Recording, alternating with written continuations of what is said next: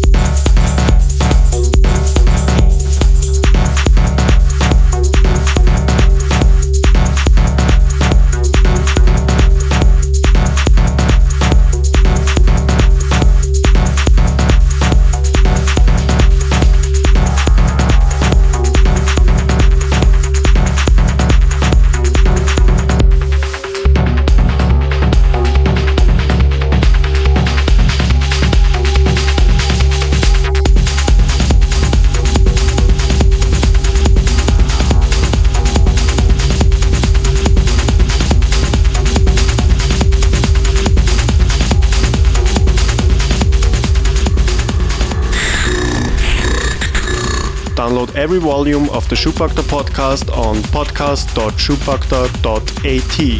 This is Andreas Kremer in the mix.